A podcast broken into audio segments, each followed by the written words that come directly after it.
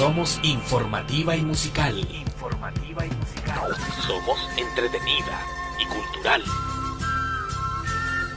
Porque nos comprometemos con usted y usted nos prefiere. Nuevo mundo, comprometido con la gente.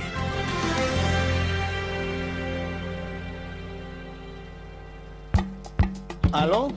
Con el señor Cabataz, por favor. Hombre, ¿qué pasa que no escucho esas máquinas trabajando? Señor, perdón. Sí, señor. Muy buenos días, bienvenidos y bienvenidas a Radio Nuevo Mundo 102.13 en Curicó. Estamos en Manifiéstate, el programa de cada día sábado ya en el aire cuando son las 11 con 5 minutos en Curicó en esta jornada del 30 de septiembre de 2023. Eh, se va el mes de las tradiciones, de la patria y toda esa chimuchina. Eh, ahí vamos a preguntar a Cristian, que nos acompaña en la jornada de hoy, qué tradiciones hizo durante este, este mes. Eh, así que bueno, estamos para acompañarle en esta jornada, para hablar de hartos temas, hartas cosas que se tiene que decir y que este espacio lo permite. Así que bienvenido y bienvenida, ya estamos en transmisión a través de Facebook Live de Radio Nuevo Mundo Curicó y también de nuestro programa Manifiéstate compartiendo también este programa. Eh, estamos tratando de hacer algunas mejoras, vamos a ver si se nota, si se evidencia, esperemos que sí, para poder seguir eh, dando lo mejor de nosotros a través de esta emisora. Saludamos a Cristian, quien va a estar en esta jornada opinando también como cada sábado tiene micrófono, tiene voz y tiene los controles. Cristian, buenos días. Buen día, profe. Buen día a todos los auditores de Radio Nuevo Mundo de Curicó, en especial del programa Manifiéstate. Aquí estamos como cuando se me ha solicitado de alguna forma eh, mi opinión y estamos dispuestos a darla, como siempre. ¿Qué tradiciones cumplió durante el mes de septiembre, Cristian? Mira, yo una de las tradiciones que tenía al principio de primavera, más que desde cuando era niño, ¿eh? Eh, más que un, una tradición de esta típica, ¿cierto? Que se hace, era jugar, jugar al trompo. ¿Ya? Siempre recuerdo lo, el mes de septiembre así como muy, muy de trompo, de bolita, de volantines. O sea, los juegos, en realidad los juegos, estos juegos tradicionales, ¿cierto? Que existían, eh, las carreras en saco y todo eso, esas esa eran como las las tradiciones bonitas. Ninguna eh, con maltrato animal. Bueno, de rodeo. Debo reconocer que también en algún momento, eh, por ganarme algunos pesos, ¿Ya? estuve de alguna manera ligado al rodeo. ¿ah? Y veía ahí como para ser sincero, ¿cómo vamos a estar mintiéndole a la gente, cierto? Sí. Entonces me iba para, como vivo en la Manuel Rodríguez, la Manuel Rodríguez está al lado de la Media Luna, me iba para los corrales y ahí ayudaba a cuidar los caballos, echarle el alimento, mucha avena, eh, alfalfa, bien cuidadito los caballos, eso ahora no podemos decir lo mismo de las vaquitas porque las vaquitas son las que se llevan el ahí el, el, maltrato mayor. Ah, y, y realmente es, es cruel, ¿ah? y, como que avanzado. Yo recuerdo en el rodeo que con una picana con un clavo en la punta eh, la activaban cuando estaban muy cansadas y, caían en, en ahí en, en, la media luna.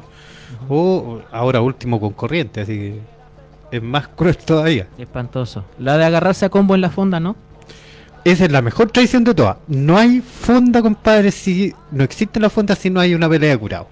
Ahora, el, curado bailando solo, todo eso también son parte de la de las tradiciones del 18 de septiembre. Sí, porque para Curicó agarrarse a combo y generar eh, lío dentro de una fonda es tradicional. Es lo, tradicional. Sí, podrían hacerlo deporte nacional como lo intentaron con el rodeo. Bueno, Curicó. Donde hay donde hay copete, compadre, y donde hay fonda, hay pelea de curado. Ah, sí. Bueno. A, propósito de, de, eso, eh, eh, no han eh, hemos figurado a nivel nacional, estimado. Sí. hay, hay, por ahí uno. Nos demoramos un poco en comentar esto, pero se habla de Curicó por esto. Claro, para que, para que vean, po. Hay, hay una eh, hay unos memes por redes sociales donde aparecen los curicanos ahí haciendo las de Cunicaco. Sí. Bueno. Eh, las tradiciones, po. En esta ciudad tan tradicional. Eh, vamos a hablar de varias cosas eh, en este fin de, mes de septiembre. Un calendario que avanza demasiado rápido para poder hablar temas muy importantes. Uno de ellos, el proceso constitucional y la regresión de la ultraderecha. Muchos retrocesos, no solamente en derechos que tienen que ver con un grupo específico de la sociedad, literalmente invisibilizado de, de plano, no lo vamos a comentar, sino que también derechos sociales, democracia, equidad, etcétera. Eh, las declaraciones de Piñera, su lugarteniente en las violaciones de derechos humanos de 2019, como Sergio Mico, y su delirio de golpe de Estado. Eh, la importante ley de presupuesto de 2024, cuáles son los objetivos y los avances de esta semana en el gobierno, que también tiene una convocatoria de apoyo en la moneda y en distintos rincones del país, eh, un apoyo al gobierno y que también esperemos que no sea solamente un apoyo a la figura presidencial, sino que también a un programa. Nosotros siempre hemos eh, enfatizado en el programa de gobierno y la búsqueda de que se cumpla el programa de gobierno ya de Gabriel Boric, de Apruebo Dignidad, de los bloques políticos y no que se cumplan las presiones de la ultraderecha. Paro de funcionarios de la salud, corrupción, corrupción policial y de gendarmería y esas excusas increíbles de diputados de derecha sobre la corrupción policial y la ley antitomas que ya, eh, información que es reciente, eh, se ha ingresado el veto presidencial a esta famosa ley de antitomas, realmente, ley de usurpaciones, como, como le llaman la ultraderecha, y comentar un poquito uno de sus voceros más nefastos en la región del Maule, como el diputado Jorge Guzmán Cepeda de Evópoli. Eh, vamos a la pauta. Eh, a toda la sintonía que esté a través de internet nos puede comentar, nos puede hacer eh, eh, alguna algún alcance, si estamos saliendo bien en audio, si no escuchamos por micrófono y no por la cámara, qué sé yo. Y además, obviamente, sobre los temas que vamos a tratar. Lo del proceso constitucional. De partida, un proceso constitucional fruto de la manipulación mediática, fruto de la, eh, de la falta de conciencia cívica, falta de educación cívica, de muchos factores, de errores propios del proceso del 2022 también, pero que no tienen parangón o que no tienen eh, comparación con el nivel de ma- manipulación que se hizo sobre el texto constitucional e incluso sobre la idoneidad de los eh, constituyentes en el proceso eh, rechazado en el año pasado. Eh, parece que el traje y la corbata omite muchas de aquellas cosas que se le achacaban al proceso anterior. Carente de corbata, carente de traje, carente de gris, ¿ya? Todo lo contrario, de muchos colores, de mucha diversidad y mucha representación del Chile real, no de ese Chile fingido, de ese Chile hip- hipócrita, que está presente en el proceso constitucional actual y que nos está llevando a una regresión eh, enorme en derechos, en libertades individuales, en la posibilidad de decidir y no solamente en esos temas o en grupos particulares, sino que en cosas de la vida cotidiana de los chilenos. Porque una constitución define un modelo de sociedad y también la vida cotidiana de las personas, quienes están exentos de pagar impuestos, quienes son liberados de pagar contribuciones y a quienes se les carga la responsabilidad de cargar con el Estado, un Estado más encima, debilitado de manera deliberada, de manera intencionada, y además que debe responder a las necesidades de la ciudadanía en temas tan sensibles como la salud, la educación, las pensiones, la vivienda, etcétera, etcétera. Eh, de partida es un proceso que ya excluye a los pueblos originarios. Para empezar, si vamos a empezar a hablar de exclusiones de grupos de la sociedad, partiendo por la exclusión de los pueblos originarios.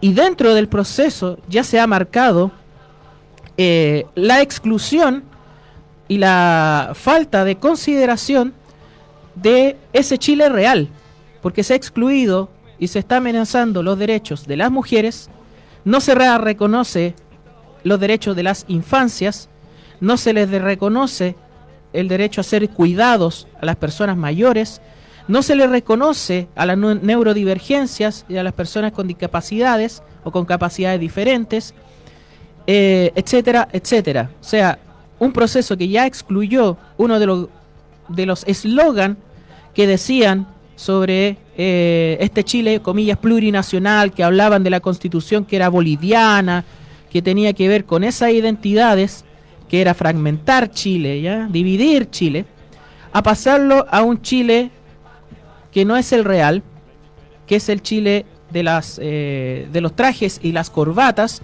y que además, si, a este, si al proceso anterior lo tildaban, que era una constitución boliviana, con el carácter despectivo con que nosotros miramos y hemos construido ese desprecio por nuestros países vecinos, ¿por qué nadie dice de que esta constitución está hecha para Estados Unidos? Para el capital financiero. Ahí lo vamos a desarrollar particularmente con el tema de las AFP y las ISAPRES. ¿Será que las barras y las estrellas, Estados Unidos, no nos genera tanto asco y puede meterse cuando quiera en nuestros asuntos? ¿Ya? Porque ahí no se alega la soberanía ni el patriotismo que se alega constantemente de los sectores que lo reivindican. Cristian. Sí, mira, yo en primer lugar diría que eh, este texto que se está construyendo hoy como para eh, aprobar o rechazar, ahora luego ya. Eh, votar a favor o votar en votar en contra, que es como va a aparecer en el, en, el, en el voto. Eh, hace que el texto anterior cobre mucho más valor. Eh, porque yo no soy de la tesis de que se cometieron errores, no, no, no creo en eso, yo creo que en el texto anterior simplemente se expresó la democracia como, como debió haber sido en este proceso. Y eh, bajo esas circunstancias hay que comentar que efectivamente el proceso constituyente fue secuestrado, en especial por los sectores eh, poderosos de este país. Hay que recordar y, hasta el cansancio de que hubo un acuerdo en, en, en el, el Congreso, en el Congreso donde eh, se marginó a los comunistas, por ejemplo. Eh, ese acuerdo eh, generó las condiciones para que precisamente el proceso anterior fallara o tuviese un, un, una o no contase con todas las condiciones, digamos, para que se convirtiera en un proceso exitoso y volviera, cierto, al el, poder constituyente a, a los políticos, especialmente al, al, Senado, que es donde se alojaron ahora últimamente el tema de los de los especialistas, ¿cierto? Quienes generaron este este este primer texto que se suponía que los constituyentes sería la base pero le entregaron, como siempre, como siempre sucede, le entregaron el poder a la derecha. Y la derecha no va a dejar de ser antidemocrática porque a ellos se les ocurra que han pasado los años. La derecha es lo más antidemocrática que hay, le interesan solo sus intereses. Además hay un grupo de personas eh, que realmente se van a los extremos y es una cuestión que resulta a veces insoportable. Lo hemos vivido este mes de septiembre con opiniones, con negacionismo, con un montón de cosas que demuestran que la derecha es la derecha siempre y siempre va a estar eh, por defender los privilegios de los más poderosos. En ese sentido, eh, y teniendo claro cierto lo que nos entrega, lo que nos está entregando este texto, es muy probable que eh, la derecha intente de alguna u otra forma utilizar términos como libertad para elegir, libertad para esto, para, para aquello, eh, para ganarse las conciencias de las personas que eh, vayan a votar y, terminen aprobando. Yo quiero decirle algún, un par de cosas a esas personas. No hay ninguna libertad. Usted si, si aprueba desde ya, si está pensando en aprobar, usted no se va a poder enfermar no va a tener posibilidad de que eh, su nieto, especialmente las personas con más de más escasos recursos, tengan la posibilidad de buscarse. Lo único que van a tener libertad son los patrones para despedirlo cuando quiera y no pagarle ningún año de servicio. Esa es la verdad. Así es.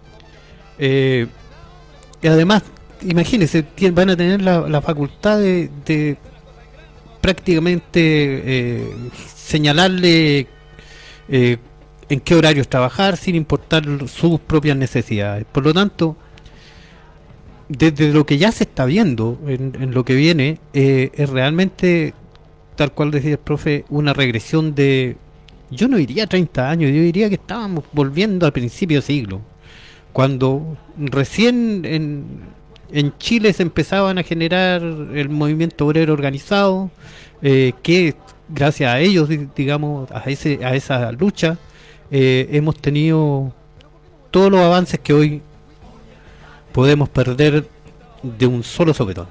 Porque no es producto ni de la caridad ni la bondad cristiana. Todos los derechos que eh, se han alcanzado en un siglo como trabajadores y trabajadoras, esta verdadera constitución, y ya podemos utilizar el término porque esta constitución es la de Cast, es la de su cabeza, es la de sus delirios, es la de sus eh, venganzas, eh, plasmarse en contra de los trabajadores y trabajadoras, en contra de las mujeres, en contra de las infancias, en contra de la democracia, de la equidad, etcétera, etcétera. Algunos ejemplos, y quiero citar al consejero, eh, el doctor eh, Viveros, consejero de la región de Coquimbo, del Partido Comunista, que está arduamente informando a la ciudadanía. invitamos a seguirlo en sus redes sociales, al doctor Fernando Viveros, eh, sobre los alcances que está teniendo todo este proceso. Solamente en función de las enmiendas de esta semana, algunas cosas, porque hay otras que tenemos que detallar a partir de otras fuentes. Por ejemplo, en el caso de las mujeres que ya se han manifestado, se han manifestado esta semana, sobre todo el día jueves, eh, respecto a la ley de aborto en tres causales, no solamente en Chile, sino también en Argentina y en otros rincones, porque eh, tiene que ver con, la, con el Día de la, de, la Protección de los Derechos de, eh, del Aborto Legal, creo. En el, eh, esa es como el, la denominación a nivel internacional, ya el derecho a decidir. Que también, por ejemplo, en Argentina se mezcla con lo que dice relación la, el avance también de la ultraderecha y el clima electoral que en octubre, en su primera vuelta, puede instalar a un libertario un psicópata como Javier Milei como presidente de Argentina, ¿ya? En una elección tremendamente compleja y que también es fruto del de, eh, avance de la ultraderecha a nivel global, ¿ok? Eh, en el caso de, la, de las mujeres, dos normas que fueron aprobadas y ponen en riesgo la vigencia del aborto en tres causales. Una norma que señala que, cito textual, la ley protege la vida de quien está por nacer y otra que prescribe que todo ser humano es persona estas dos normas, sujetas a la interpelación del Tribunal Constitucional, pueden acarrear la declaración de inconstitucionalidad y por ello la regresión de la ley de interrupción voluntaria del embarazo. Una ley que, por ejemplo, en nuestro país eh, ha sido la solución sanitaria a un problema que afectaba profundamente a las niñas y adolescentes, sobre todo a las, bueno, a las mujeres eh, víctimas de violación pero en particular a las, eh, a las niñas y, eh, y mujeres, ¿ya? ¿Y por qué el, énfasis? Gran parte de las, eh, de las mujeres que han recurrido por la causal de violación tiene que ver con menores de edad, con menores que van desde los 13 años incluso, o 13 años en, promedio, o sea, imagínense. Y que, que tiene una solución que además está en el sistema público fundamentalmente porque ya existe una enorme eh, objeción de conciencia en, eh, en los hospitales y en las clínicas de no practicar abortos, sobre todo en la región del Maule. Y en donde, por ejemplo, en el, en el hospital de emergencia de Curicó, el encargado de urgencia es un adherente del Partido Republicano. Y así como tantos médicos que rechazan intervenciones que tienen que ver con el aborto por objeción de conciencia, que esto es una, eh, una cuestión que pone en riesgo la aplicabilidad efectiva del el derecho a la interrupción del embarazo en las tres causales que están eh, consignadas en la ley. ¿Ok?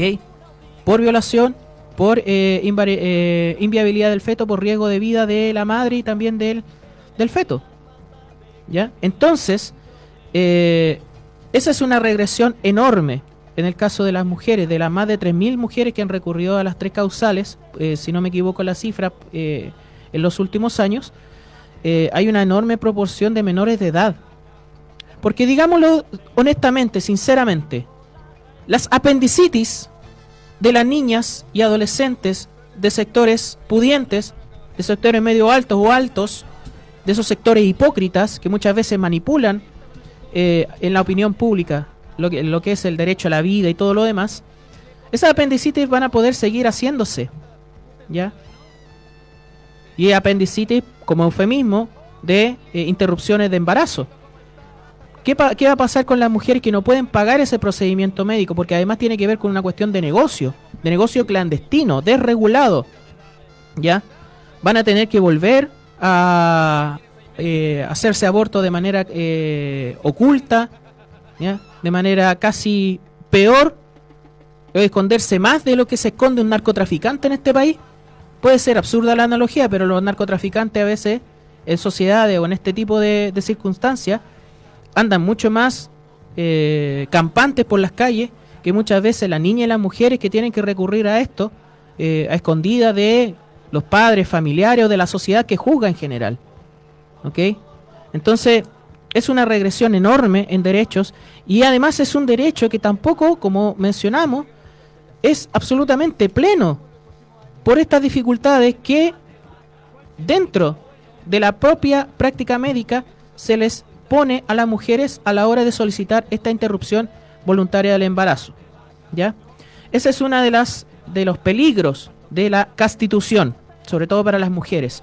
Vamos a temas que también ocuparon la agenda de manipulación de información, AFP e ISAPRES. Sí, pero déjame puntualizar algo antes de que pasemos a esos temas muy cortitos, solo para eh, entregar un dato de realidad. Según la cifra del Ministerio de Salud, se realizan 30.000 abortos al año en Chile. En realidad, son muchos más desde el punto de vista médico, porque el Instituto Chileno de Medicina eh, estima que están entre los 60.000 y los 70.000 abortos anuales. Así que imagínense de esa gran eh, masa de gente, ¿cierto? Que por distintas circunstancias se ven sometidas a esta situación. Eh, ¿qué, vamos a, ¿Qué va a pasar con, ellos si, si es que no existe, digamos, una atención eh, médica profesional para su situación? A mí me parece que en este sentido, en bajo este esta estas circunstancias, las mujeres tienen mucho que decir y no pueden eh, quedarse estáticas, digamos. Es un momento como de empezar a movilizarse. Exactamente, la, decisión. Antes de, leer comentarios, las cifras del Ministerio de la Mujer y Equidad de Género.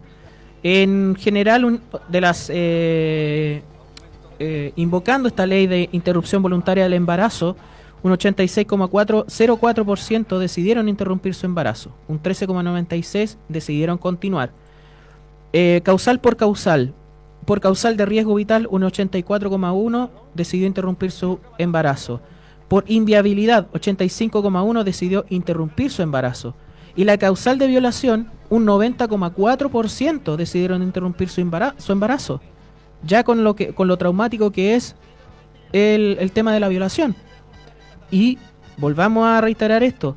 Una enorme proporción de quienes eh, recurren a interrumpir el embarazo con esta ley de tres causales por la causal de violación son menores de edad. Son niños y niñas. O sea, ya están desprotegidos, están desconocidos sus derechos y más encima una regresión frente a estas situaciones brutales. Falta el derecho a pernada nomás, po.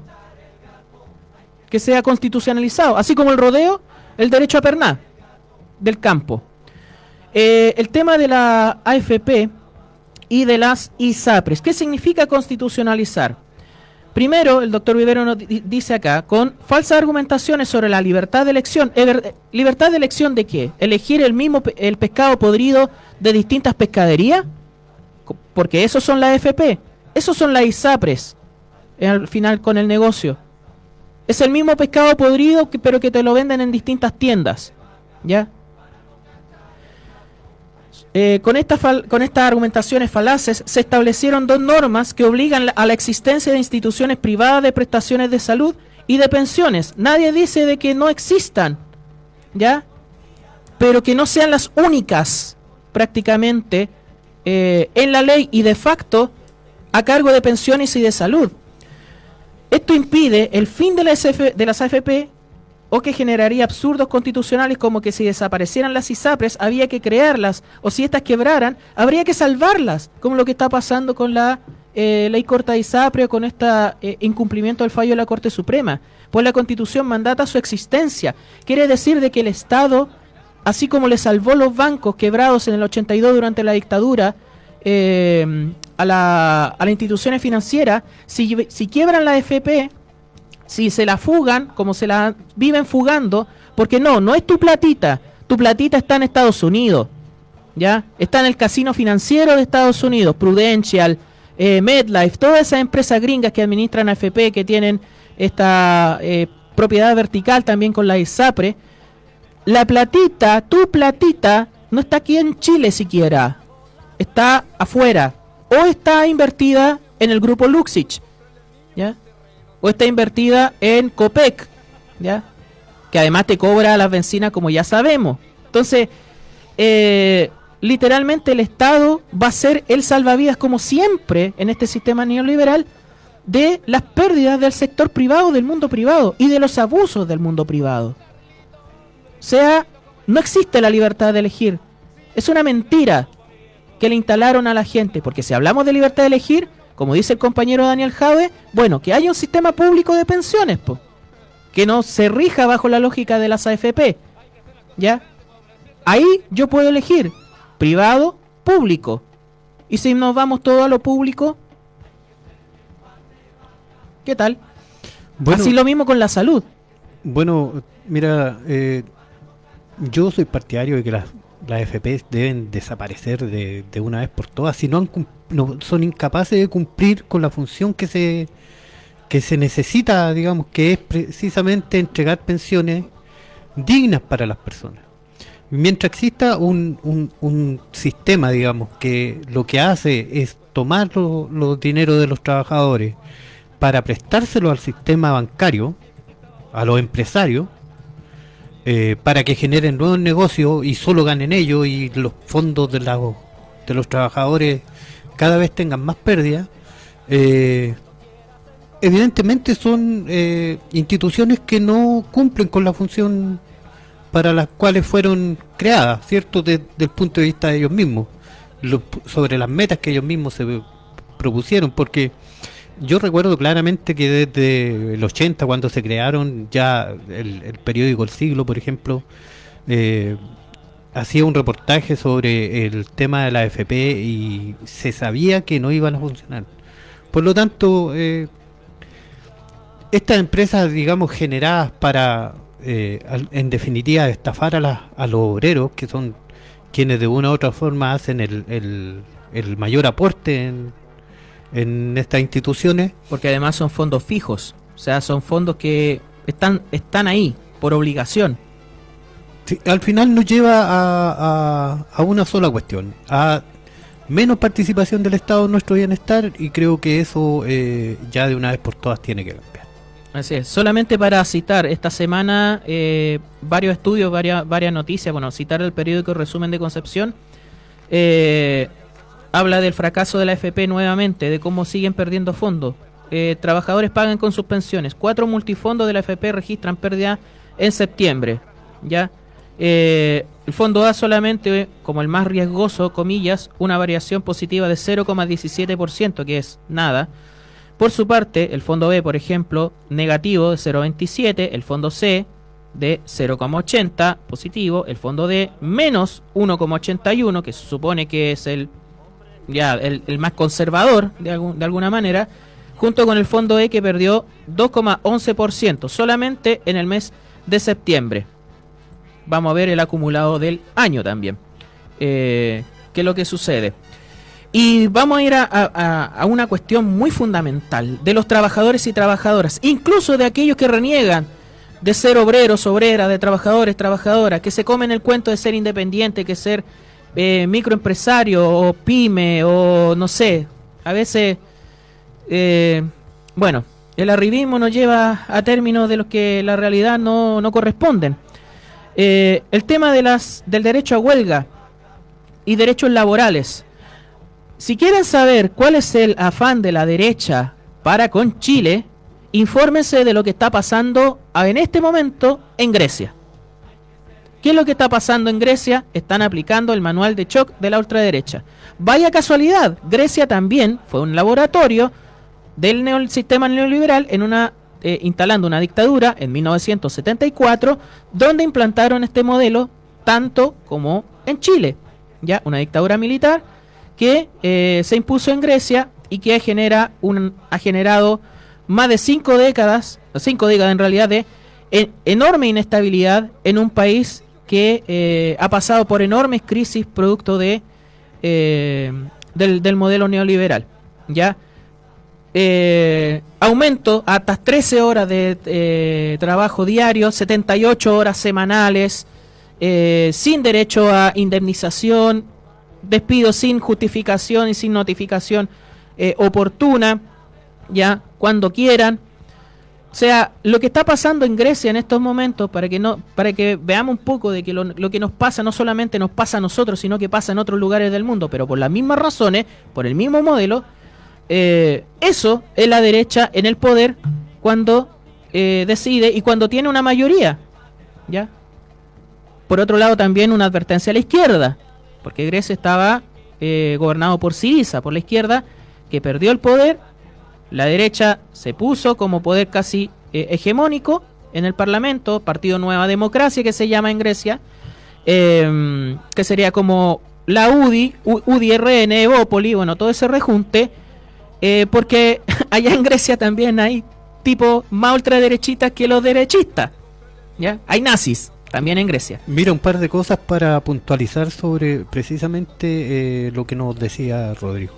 Eh, claro, es un buen ejemplo para mirar hacia adelante, ¿cierto? Para ver eh, eh, hacia dónde podemos llegar, lo nefasto que puede ser.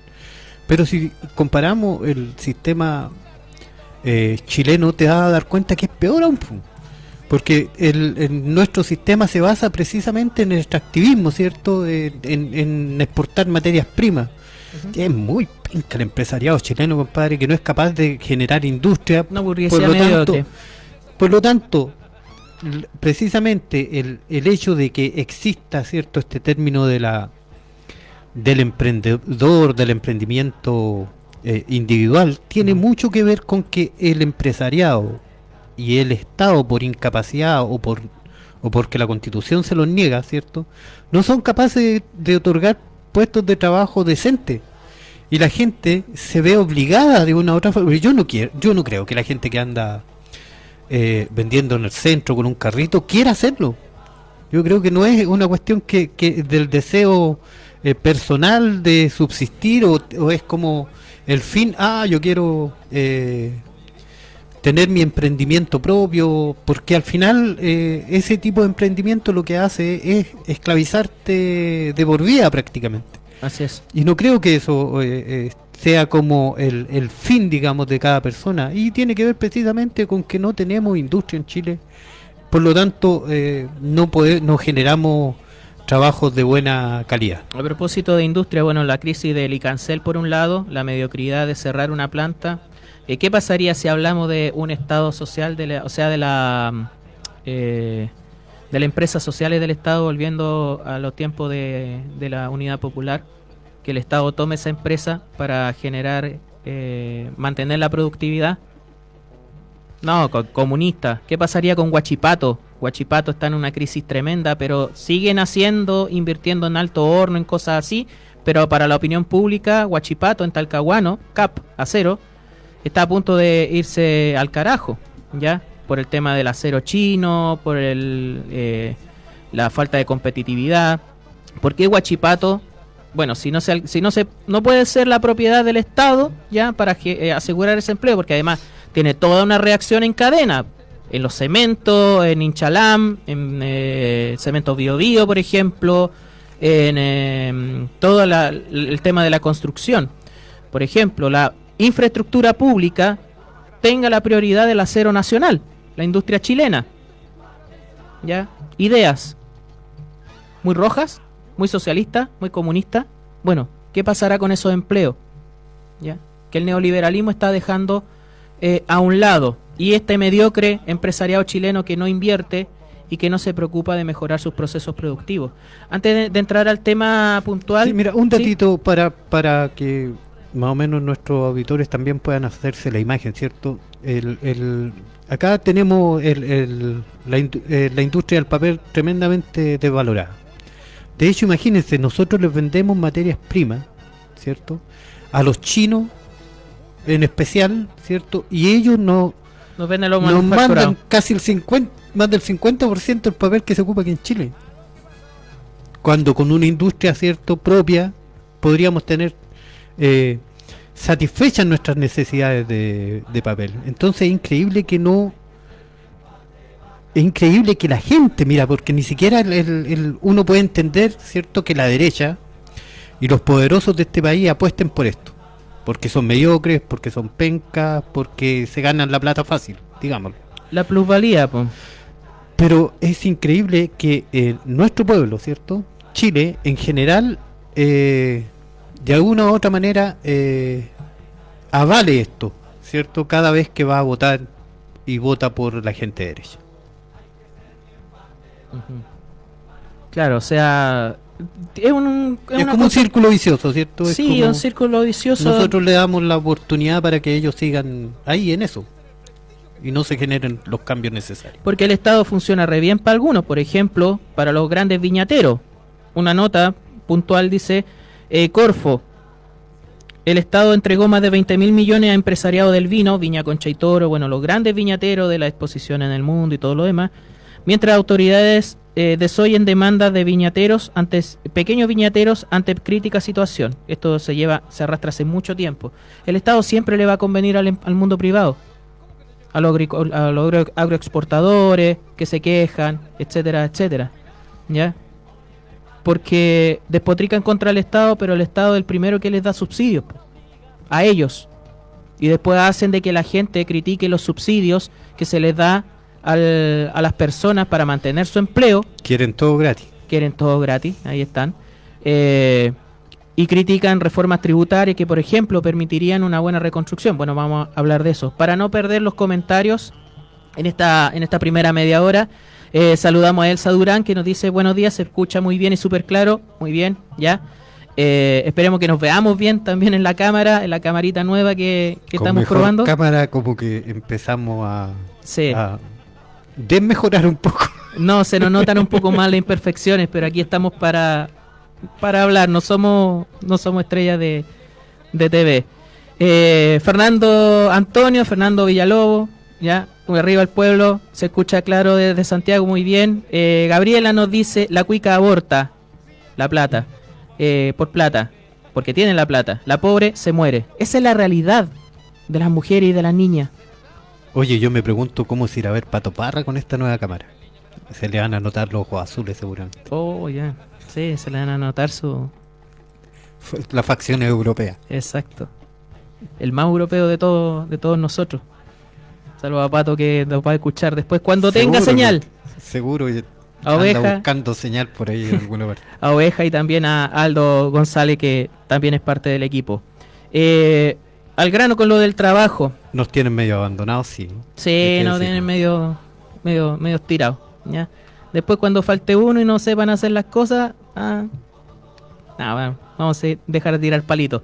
Sobre el derecho a huelga y borrar los avances del anteproyecto. O sea, es dentro de este círculo vicioso en la política y darle tanto poder a esta eh, a esta ultraderecha cavernaria, eh, patética y mediocre, ¿ya? mediocre incluso, de cómo ver la, el tema laboral, eh, de este círculo vicioso que anuló el proceso democrático, que se hablaba de trabajo docente, de trabajo decente, que se hablaba de las condiciones para las mujeres, de salario y equidad salarial, para los trabajadores y temporeras también, los trabajadores del campo, los trabaja- trabajadores y trabajadoras de temporada. En el proyecto anterior se hablaba sobre su dignidad, sobre sus derechos. Aquí, nada, manda patrón. Y esperemos que no lo escuchen esta vez.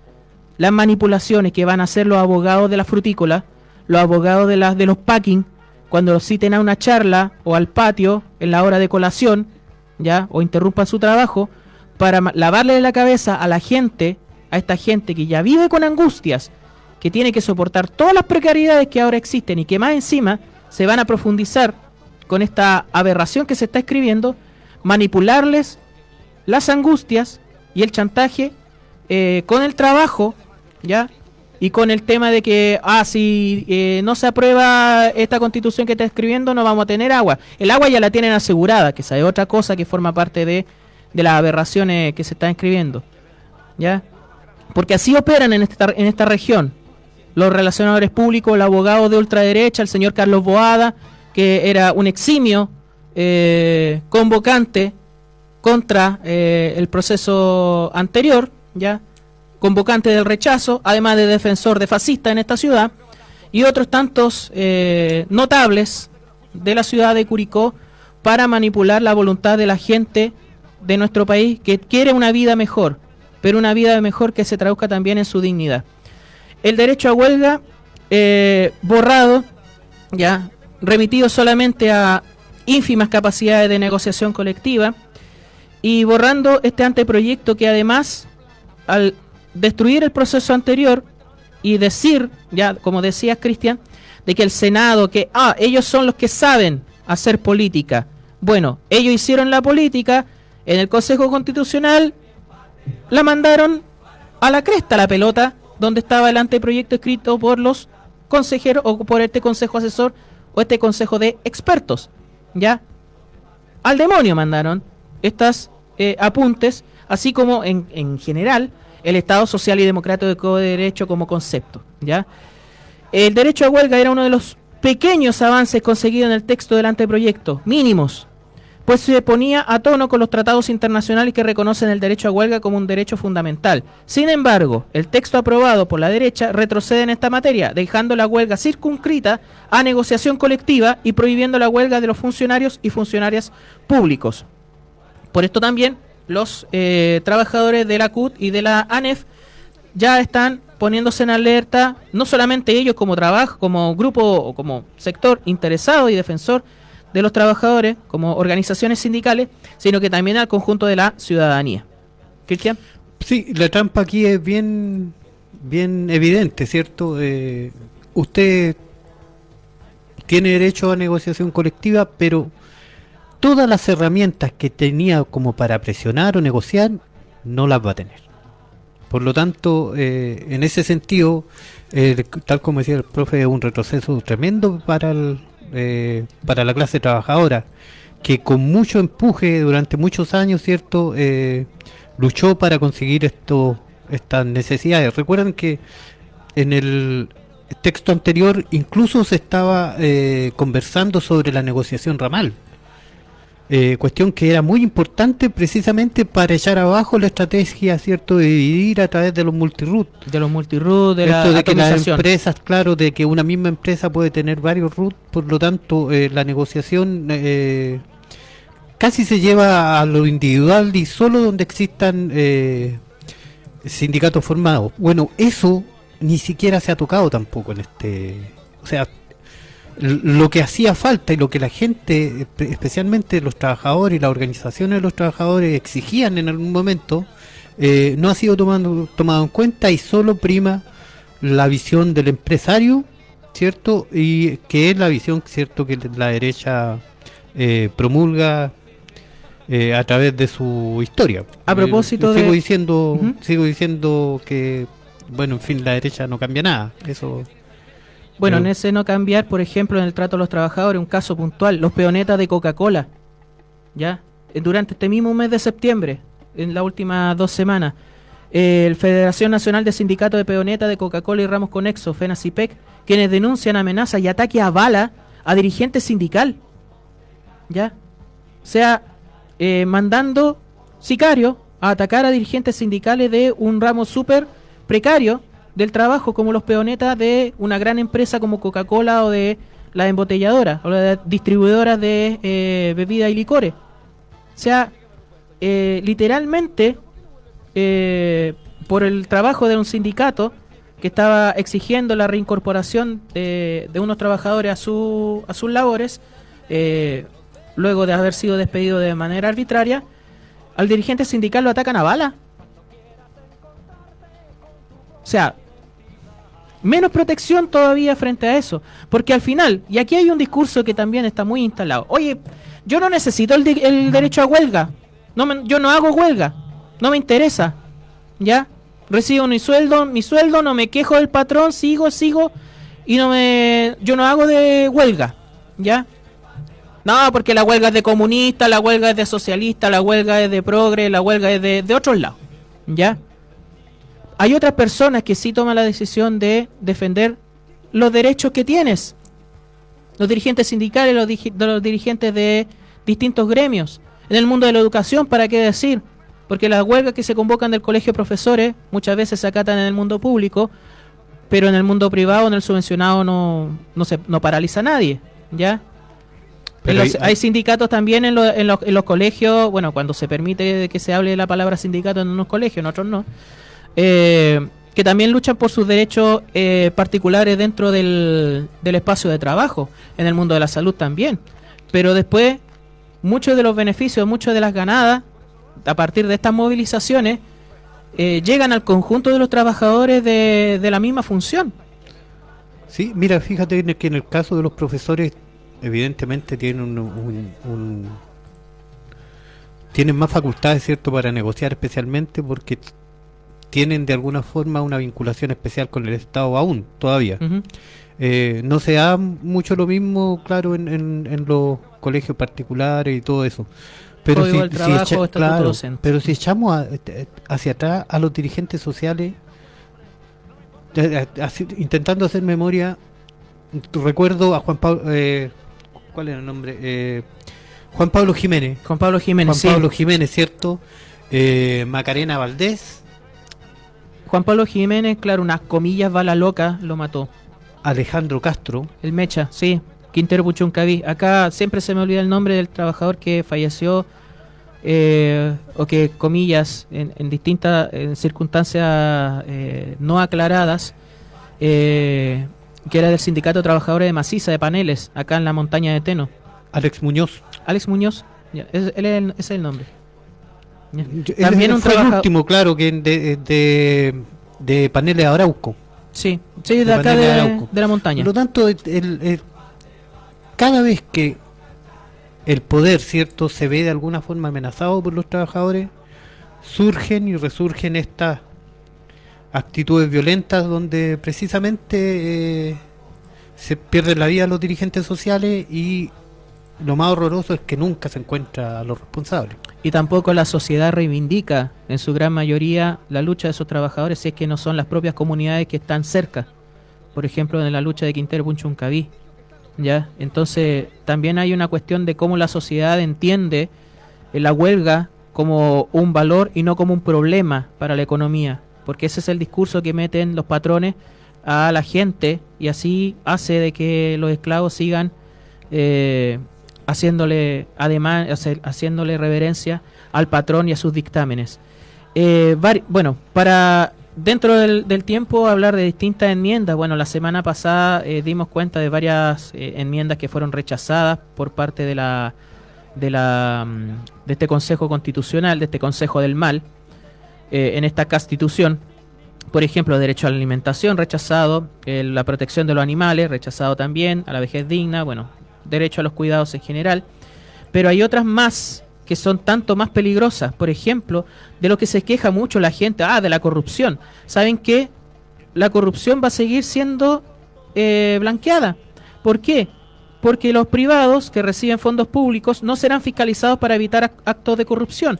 Esto lo aprobó la derecha en bloque. ¿ya? Todos quedaron de acuerdo de que los fondos que reciben, los fondos, que los privados que reciben fondos públicos, que son las fundaciones, los casos convenios y muchas más, no serán fiscalizados para evitar actos de corrupción. Y después nos vamos a quejar de la corrupción y de todo lo demás. Bueno, va a mantenerse, porque la derecha quiere que se mantenga esa manera. Negacionismo del cambio climático, se mantiene, rechazo de enmienda. También rechazo la enmienda de que el Estado tomase un rol activo en reconocer el trabajo de cuidados a través de políticas públicas. La política de cuidados que también era un eje central de este, de este concepto de sociedad y de, y de, y de cuidados en general de, de nuestra gente. Rechazado. háblenle a las personas cuidadoras y a las personas que necesitan esos cuidados, niños, eh, adultos mayores, personas con capacidades motrices diferentes, etcétera, etcétera. Eh, no hay paridad tampoco en el proyecto de nueva constitución. ¿Qué es lo que aprobaron estas bestias?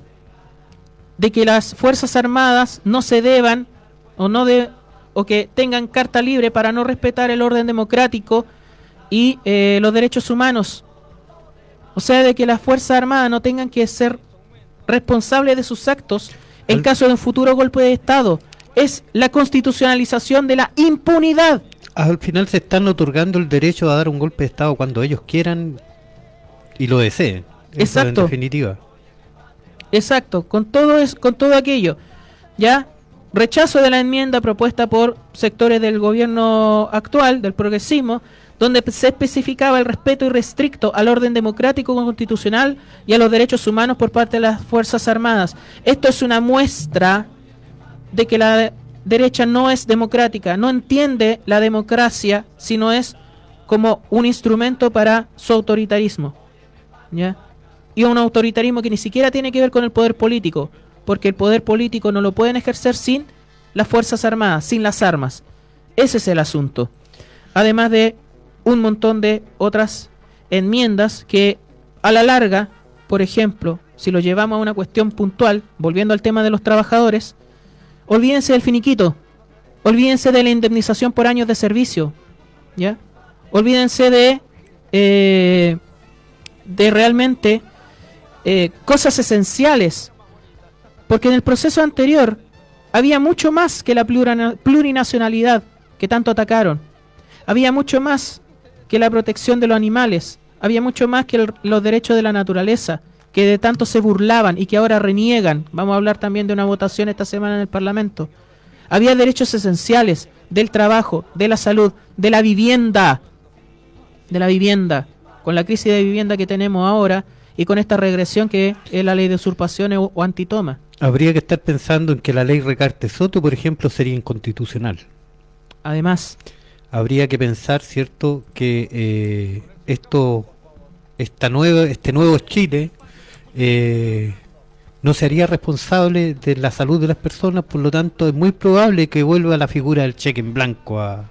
Cheque en blanco, exactamente. Lo que le llaman voucher, no, es un cheque en blanco, es un talonario. Si no tenéis con qué pagar, fuiste, fuiste. Y piénsenlo, en un país donde el 80% de la población está afiliado a FONASA, al sistema público de salud tú te que te atienden en consultorio, ¿va a votar para que al final estos tipos sigan haciendo negocio y, tú al final no puedas atenderte en el hospital, ¿ya?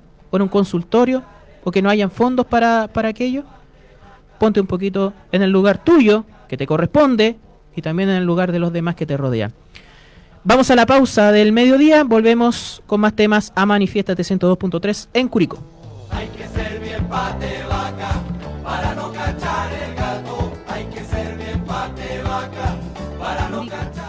102.3 Nuevo Mundo, solo la verdad. En el 102.3 de la frecuencia modulada de Curicó, Nuevo Mundo, te indicamos la hora. Son las 11 de la mañana, 58 minutos. Esta es la red de emisoras de Nuevo Mundo a lo largo de todo Chile. Iquique, Tocopilla, Antofagasta, Diego de Almagro, Copiapó, Vallenar, Ovalle, Los Molles, San Antonio, Santiago, Buin, Lo Espejo, Graneros, Las Cabras, Rengo, en San Fernando, Antivero y Camelia, Curicó, Constitución, Lota, Arauco, Los Álamos, Victoria, Temuco, Lanco, Valdivia, Frutillar, Río Negro, Puerto Montt, Ancud, Castro y Punta Arenas. Esta es la red de emisoras Nuevo Mundo. Solo la verdad.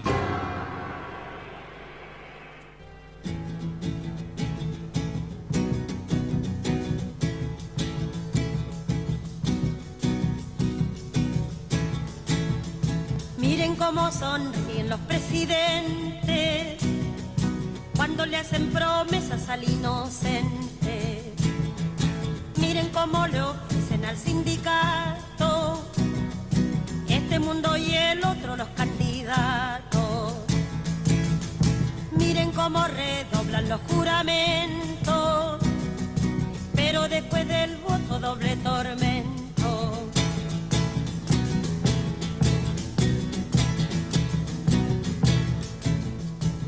Miren el hervidero de vigilante para rociarle flores al estudiante. Miren cómo relumbran carabineros para ofrecerle premios a los obreros.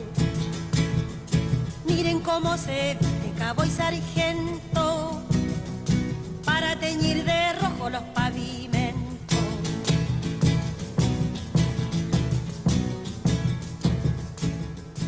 Miren cómo profanan la sacristía con pieles y sombreros de hipocresía. Miren cómo blanquearon mes de María y al pobre negrellaron la luz del día. Miren cómo le muestran una escopeta para quitarle al pobre su marraqueta.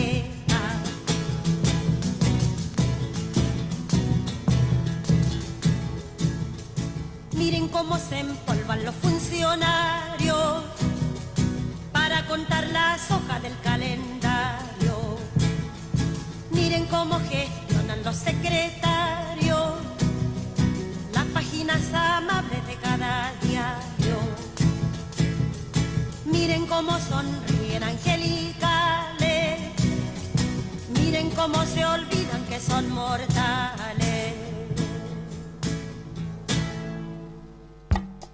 ¿Aló? Con el señor Capataz, por favor.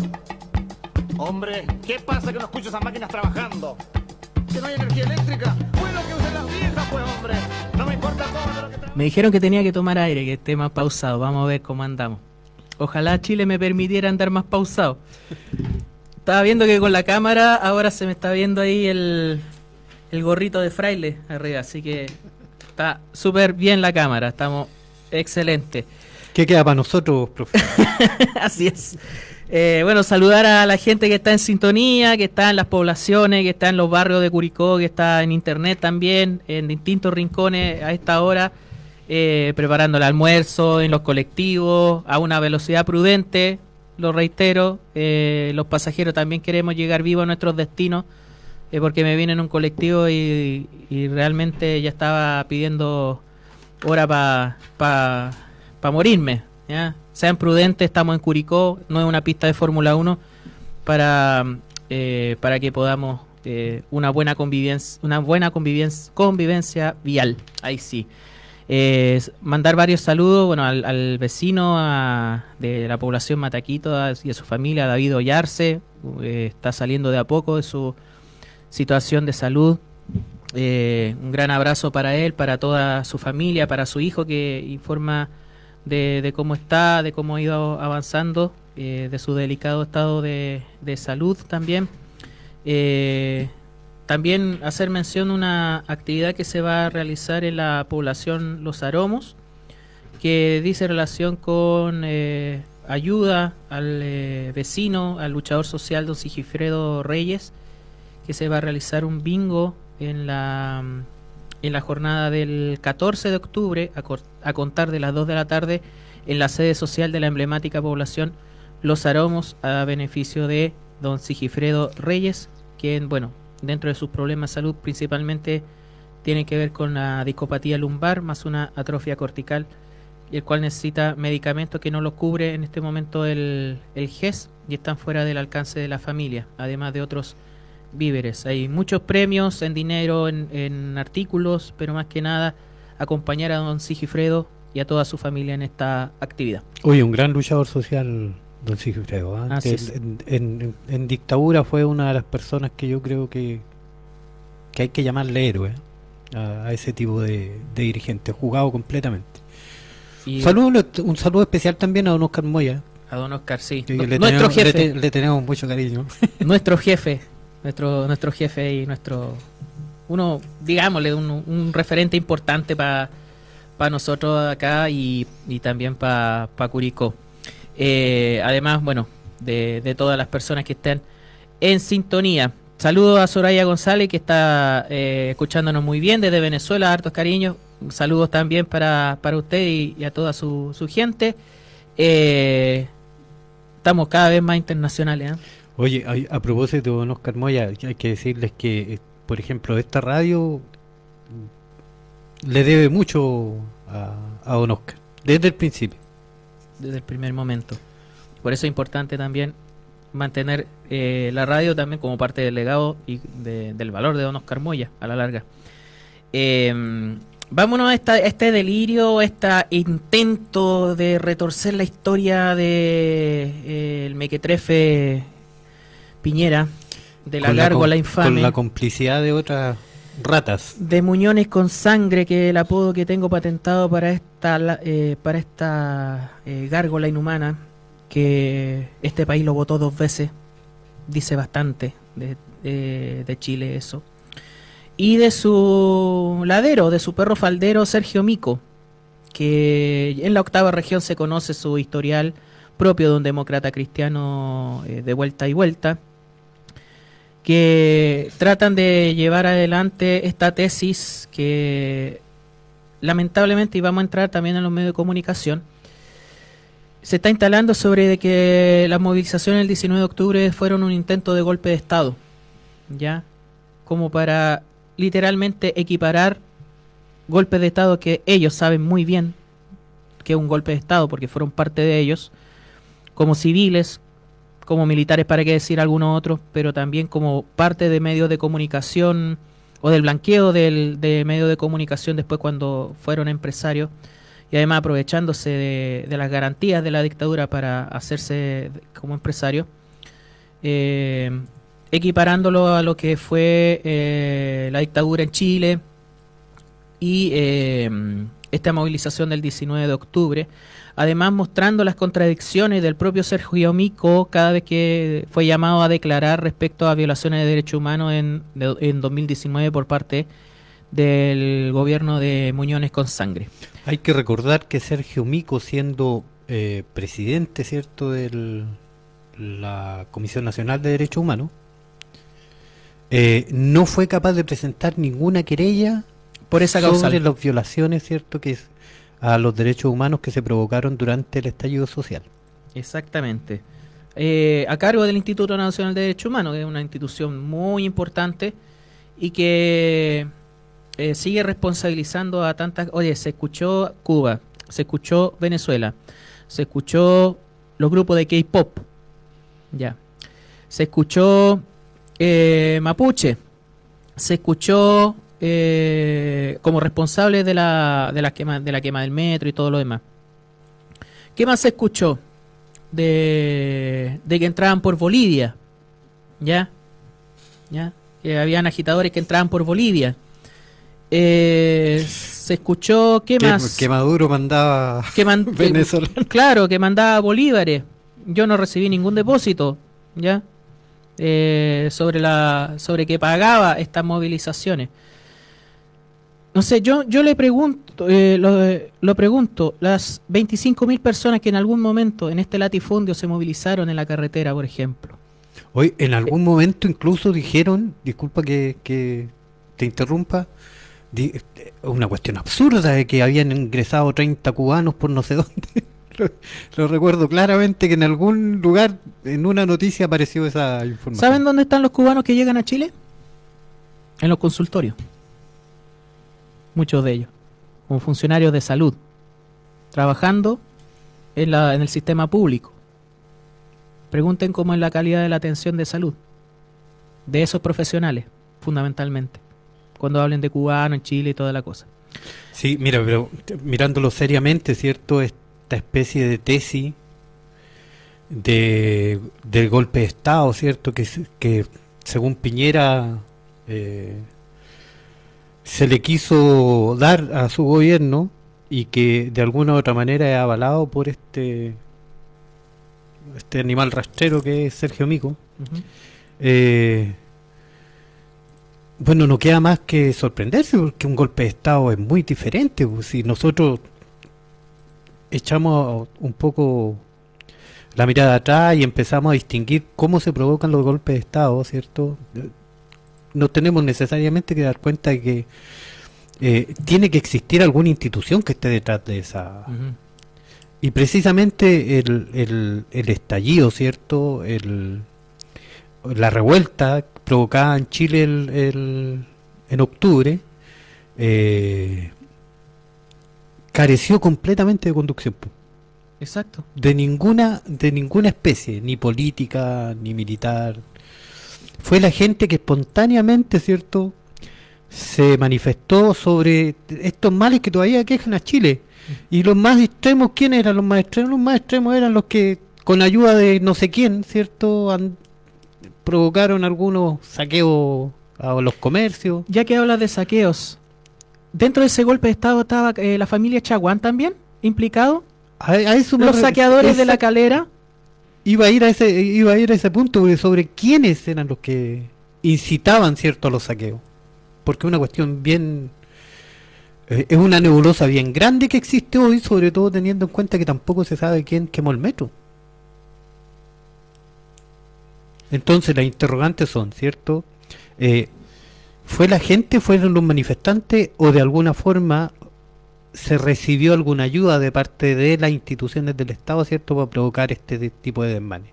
Para aprovechar políticamente, ¿cierto?, los temas de seguridad y todo lo demás, que son las políticas en las que se basa la derecha para eh, ganar espacio en, en las conciencias de la ciudadanía. Sobre todo con antecedentes de tema de combustión, eh, un par de años antes de 2019, como los incendios de 2017, los mega incendios, desde la provincia de San Antonio hasta, hasta la región del Biobío, a la Araucanía incluso, eh, donde también empezaron a culpar a Mapuche, empezaron a buscar infiltrados, infiltrados de acá, de allá, etcétera, etcétera. La quemazón de los veintitantos camioncitos en fila de la empresa Sotracer en Mariquina, que Piñera lo utilizó como muestra del terrorismo mapuche y que tampoco tiene eh, claridad sobre cómo esos veintitantos camiones, 24, 25 de la empresa de Carlos Heller, fueron quemados en una sola noche eh, y tan rápidamente para desestabilizar a la presidenta de entonces, Michelle Bachelet, eh, apareció Piñera como utilizándolo como elemento de campaña en 2017. ¿Ya?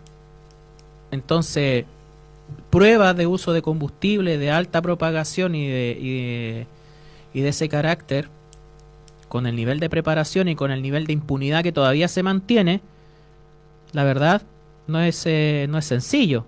¿Ya? Y ahí están algunos, algunos antecedentes previos, además de las investigaciones periodísticas que todavía están en, en pie, por ejemplo, las que ha hecho Josefa Barraza sobre el, eh, quién quemó el metro y todos esos antecedentes. A propósito de lo local, eh, esas 25.000 personas, ¿se acuerdan cuando además eh, la defecio infame este de Piñera eh, dijo de que eh, el compañero José Miguel Uribe Antipani fue asesinado por una disputa entre bandas rivales? Fue la primera estupidez que dijo.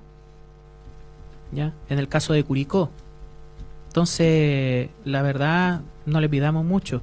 Cuando nos reuníamos en cabildos, y digo reuníamos porque de alguna manera éramos responsables de esos cabildos, en la convocatoria, en la búsqueda de, de espacios, en el Estadio La Granja, en algunas poblaciones, en las plazas, no sabía que convocar cabildos era también una manera de hacer un golpe de Estado.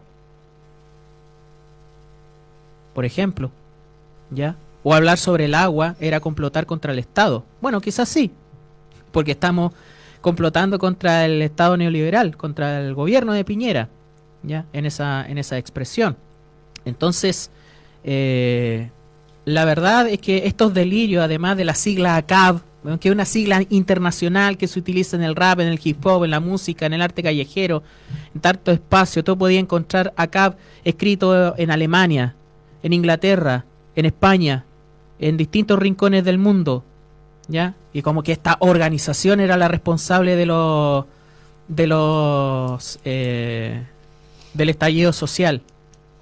La estupidez y los delirios mentales ya realmente muestran que además eh, mentalmente, valga la reiteración, eh, el enano maldito este, Piñera, no tenía las facultades para ser gobernante, además. Alguien, yo me pregunto si alguien cree realmente en esta tesis. Porque yo creo que nadie cree, pero la aprovechan. No, yo creo Aparte. que la aprovechan, si no es que no es que estén convencidos de aquello, si El Eh, tema es la facilidad lo- con que instalan esto y que nadie lo rebate. Y aquí quiero entrar en el tema de los medios de comunicación. Nadie rebate estos delirios que Piñera no solamente lo está propagando en Chile, sino que lo está diciendo desde Argentina, donde habló con el infame de Eduardo Feynman en Radio Mitre, donde habló en España también, manteniendo esta tesis. Y el tema es que esos medios, ese alcance, eh, pasar de lo absurdo, de lo ridículo, de lo idiota de Piñera, de estas declaraciones, cómo los medios de comunicación no le rebaten, no le responden, no solamente eh, la falsedad de, de estas eh, eh, de estos delirios por parte de Piñera y de su caniche eh, Sergio Mico, sino que además ahondan en la verdad sobre los desmanes, sobre los disturbios, sobre los responsables de algo tan emblemático, de lo que se llenan tanto, del tema de la quema del metro. Sí, bueno, eh, pero es que lo hemos dicho cuántas veces, ¿cierto? Eh, en Chile, eh, los medios de comunicación están precisamente al servicio de quienes tienen el poder, digamos, y el poder económico. En, esa es la verdad. Por lo tanto, cada cosa que se le ocurra a este par de... En ese sentido, a este par de muchachos va a tener la cobertura necesaria por parte de los medios de comunicación, no así quienes de una u otra forma expresan lo contrario. Eh, el Chile que tenemos al final. en- Entonces, de alguna man- manera instalan posverdades, ¿cierto?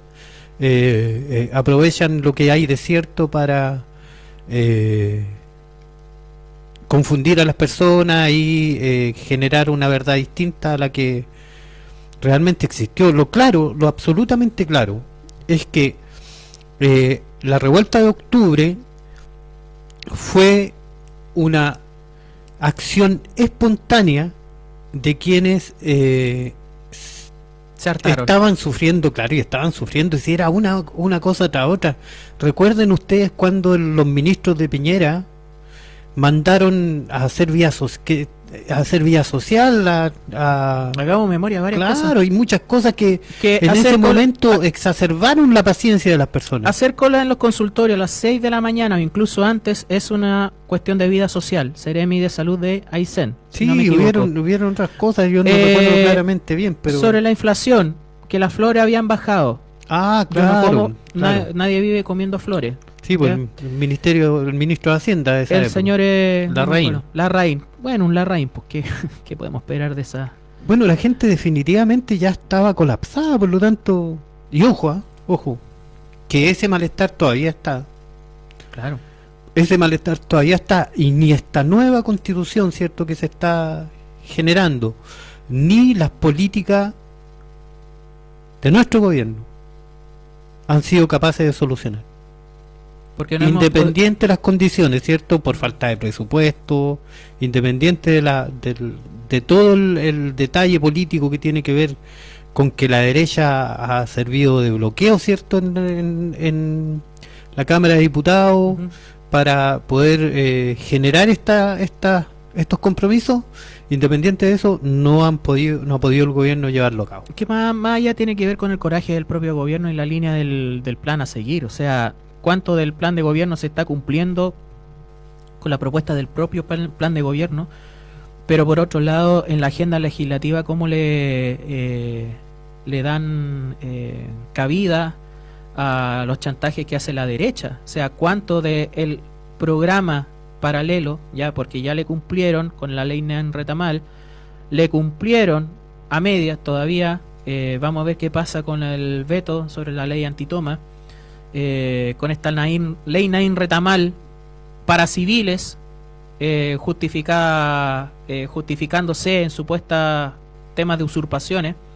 De ahí vamos a hablar de que hay un tipo de usurpaciones, las que molestan y otras que no molestan a la, a la gente de poder, por ejemplo, al diputado Jorge Guzmán.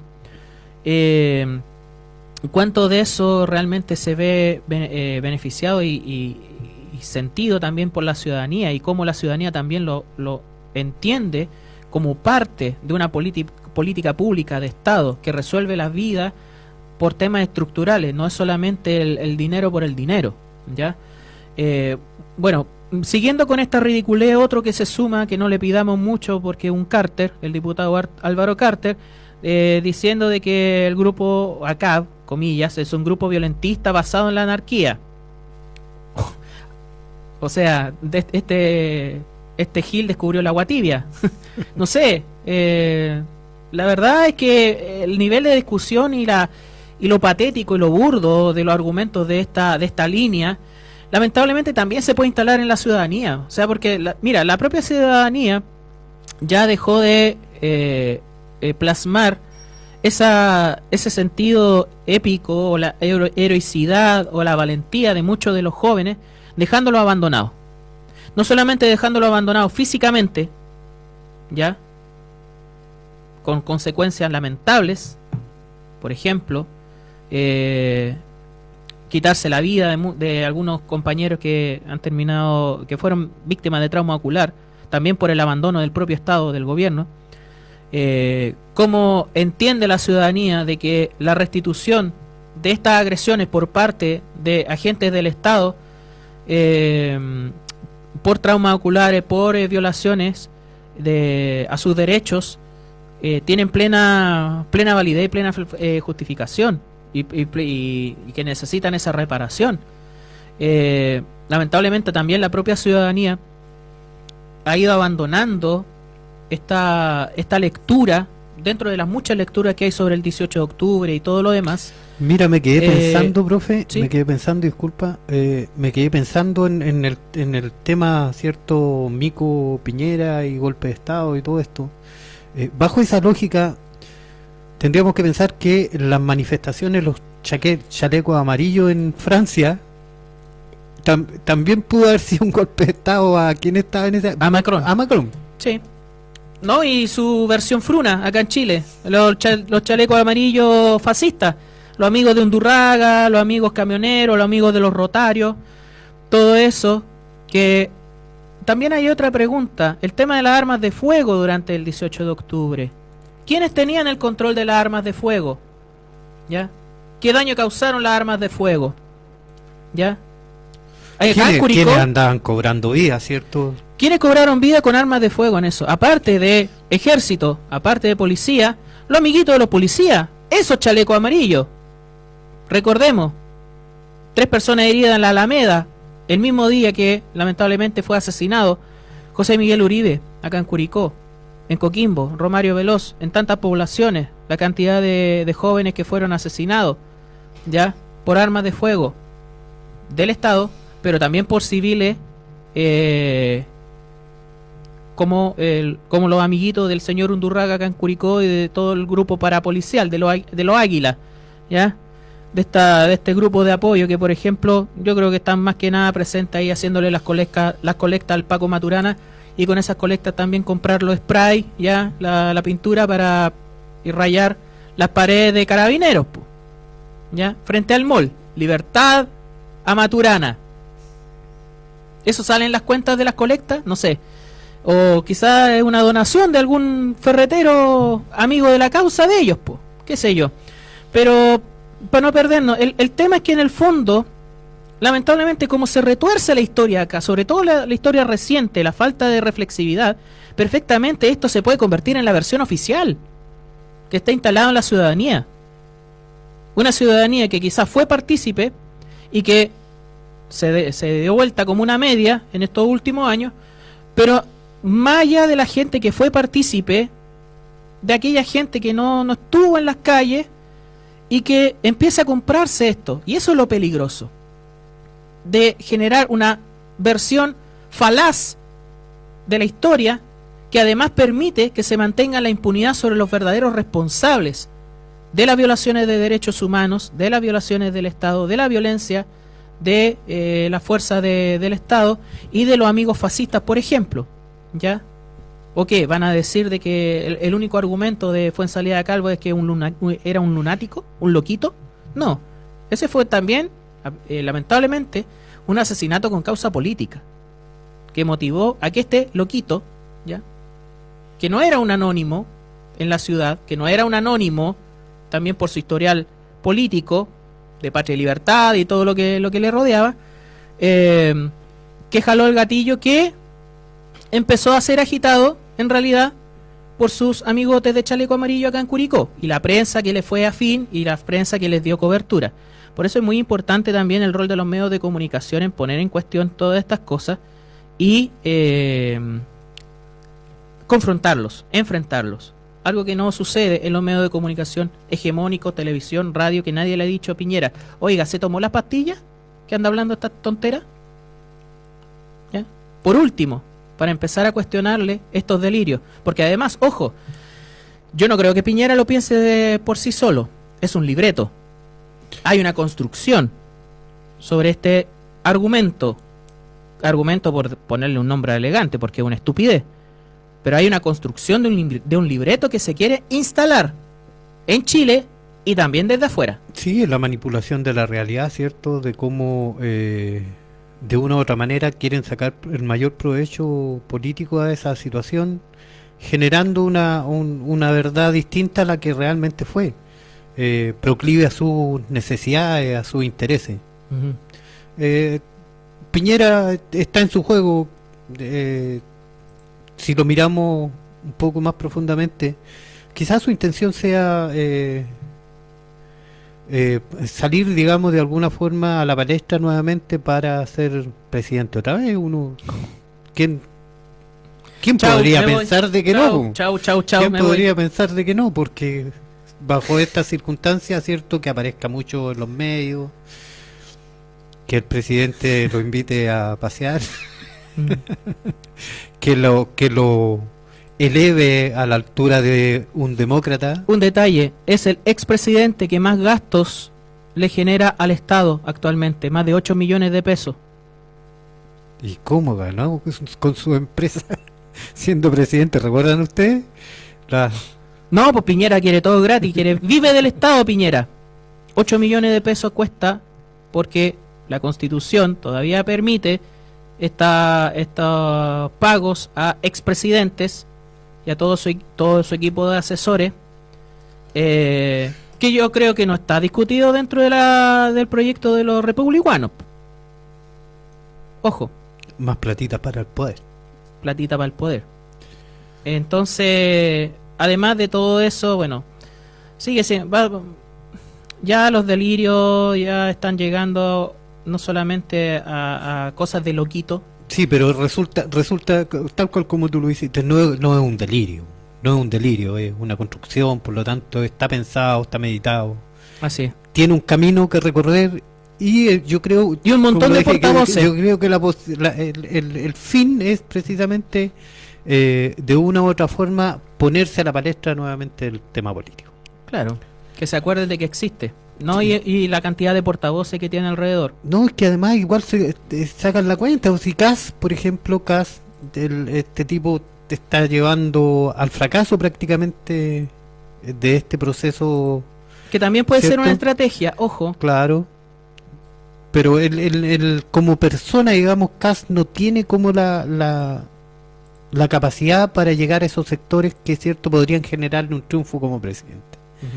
Eh, hoy ese espacio está siendo llenado, ¿cierto?, por Evelyn Matei, porque la prensa eh, y la gran prensa nacional, eh, canales de televisión, están jugando ese juego. Bueno, la ¿Cierto? tienen cerca porque de, tienen que cruzar eh, el Mapocho, los canales de televisión y tienen a Evelyn Matei en Providencia. Pero Piñera le tiene tanta sangre en el ojo a, a Evelyn Matei que a mí no me cabe duda que quiere instalarse como candidato presidencial. Así es. Em, vamos a otro tema. Sí, ya era hora. Sí, porque ya darle, darle mucho a Piñera ya, bueno. Ay, Hay bueno, que cargar los cañones para otro momento. Exacto. Cuando esté más cerca de los... así es. Vamos a cosas que son eh, importantes para la vida diaria y futura, inmediata de nuestro país. De la ley de presupuesto, una ley que determina, bueno, principalmente cómo se van a gastar las platas del Estado. Eh, un Estado que solamente con política fiscal ha mantenido sus cuentas equilibradas, sobre todo, y superávit, ¿ya? Eh, eso es macroeconomía, habilidad del ministro de Hacienda, Mario Marcel. eh, sabiendo de que la realidad microeconómica de nuestro país es, muy compleja, muy difícil, aumento del desempleo de a un 9%, eh, el tema de la inflación sobre aquellas cosas que son importantes de la vida diaria. Ojo, pasó septiembre, ¿subieron los alcoholes o no? Nunca han subido. Hablan tanto de la inflación. ¿Por qué no suben los alcoholes en nuestro país? Borracho, adormecido, quién sabe. Eh, además, que maneja los alcoholes, pues, Luxich, además. Em, lo que dice relación con la ley de presupuesto presentada ante el Congreso y que también tiene que ser defendida por la ciudadanía. Se le pueden hacer observaciones siempre en beneficio de, de la sociedad en su conjunto, de lo más importante, salud, educación, vivienda. Y eso es importante que la gente lo, lo tenga en cuestionamiento, porque ya la derecha rechazó la reforma tributaria a inicios de año, el señor Hugo Rey como uno de sus grandes guaripolas acá en Curicó, en el rechazo a la reforma tributaria. Eh, y la ley de presupuesto estima un aumento, por ejemplo, en seguridad pública. Vamos a ir al, al detalle de esto. Pero ¿de dónde sale esa plata? po? ¿Ya? La muñeca de Mario Marcel yo creo que no da para pa tanto... eh, tanta capacidad. ¿Ya? Se necesita recaudar más, recaudar mejor. Además, en un país donde gran parte de los trabajadores de cuenta propia no están formalizados ni pagan impuestos, muchas veces por temas de eh, complicaciones o, demasiada burocracia o desconocimiento de lo que tienen que hacer para formalizar sus, tra- eh, sus emprendimientos. Ya cerca del 48% creo había leído un estudio de, de estos trabajadores independientes no están formalizados ante el servicio de impuestos internos. ¿Ya? Y eso es importante de que eh, hagan esa formalización no solamente por un tema de, de que a través de la formalización se puedan recaudar, sino que además eh, esa formalización a ellos les permita tener una mejor, un mejor apoyo desde el Estado, ¿ya? Porque son trabajo, porque son emprendimientos reconocidos, oficiales, a partir de la parte tributaria, y además eh, la importancia de que las pymes se puedan beneficiar del pacto fiscal, de todas las políticas que se necesitan de este, de- desde el Estado y desde el gobierno. Detalles de este presupuesto que aumenta el gasto fiscal en 3,5%. ¿Qué significa gasto fiscal? O sea, las cosas que tiene que atender el Estado. Aumentan en general en un 3,5%. Por sectores, salud 8,1%, avanzando en la resolución de las listas de espera. Esperemos que dentro de su presupuesto, que es insuficiente según algunos gremios, también se incorpore el tema conflictivo de los trabajadores que van a, que están siendo despedidos post pandemia, de los más de 6.000 trabajadores que perfectamente podrían incorporarse a la planta del Servicio Público de Salud, del sistema público, para eh, fortalecer el trabajo en, eh, en ese sector. En educación, 4,2%, cor- consolidación del plan de reactivación educativa y más gratuidad. Algo que la derecha, por ejemplo, en el Consejo Constitucional rechazó la gratuidad progresiva de la educación, sobre todo la educación superior. ¿Ok? Veamos los hijos, los jóvenes que van a entrar a la educación superior o que tienen ese anhelo, quizás en un par de años no van a, van a tener que solventarse con trabajo propio o con el trabajo de sus familias porque la derecha lo instaló en una constitución rechazando la, eh, la gratuidad. En cultura, más infraestructura para cultura y esperemos infraestructura que también sea más, eh, más diversificada, no tan concentrada, sino que también sea eh, más eh, instalada cerca de la población. Sí, eso tiene que ver con qué tipo de cultura cierto es la que queremos. Exactamente, un 6,8%. En vivienda, un 11,9% de aumento de presupuesto, continuando con la meta de entregar 260.000 viviendas. Y quizás dentro de ese presupuesto, hilando un poco eh, lo que es la producción de, de vivienda de alto estándar, de madera, por ejemplo, pero también lo que dice relación con la realidad de la empresa CAP Acero, de Huachipato. ¿Ya? El acero, proteger la industria nacional de acero y que sea un puntal para la infraestructura pública de nuestro país. Por lo menos para que los empleos de Huachipato y, y- y que toda la cadena productiva se pueda mantener vigente. En sistema de cuidados frágilmente instalado, pero que es un parte del programa y que tiene que fortalecerse, ojalá con el reconocimiento de la sociedad en aquello. Un 20% de aumento de presupuesto en esta materia para ampliar la red local de apoyos y cuidados. Y un acápite, o dos acápites fundamentalmente, bueno, el primero, 28% de aumento de presupuesto en emergencias, eh, lo que vamos a tener ya a la vuelta de la esquina, los incendios forestales o los eventuales eh, desastres relacionados con aquello, no olvidarse del norte también, con lo que sucede con el invierno altiplánico, en los meses de febrero, marzo fundamentalmente, eh, que todos los años generan algunas, problemáticas. Y también la reposición de la infraestructura luego de las últimas inundaciones, porque los eventos climáticos van a seguir sucediendo. Y el acápite de la seguridad pública, un 5,7% de aumento de presupuesto en seguridad pública y fortalecimiento de las policías. Vuelvo al punto. ¿De dónde vamos a sacar esa plata si los parlamentarios de derecha le embolinan a la pérdida a la gente de que eh, la reforma tributaria es algo negativo para la gente cuando es todo lo contrario. La reforma tributaria, el pacto fiscal, recaudar más impuestos, que haya menos evasión y menos ilusión y más formalización del trabajo y también del emprendimiento, permite al Estado tener las platas para atender las cosas que, reclama la gente. En tema de seguridad pública. ¿O, quieren, ¿O les conviene que exista la crónica roja? ¿Les, les conviene que exista lavado de dinero? ¿Que exista crimen organizado? ¿Que exista sicariato? ¿Ah? Porque con eso llenan sus campañas. Y con eso manipulan a la gente.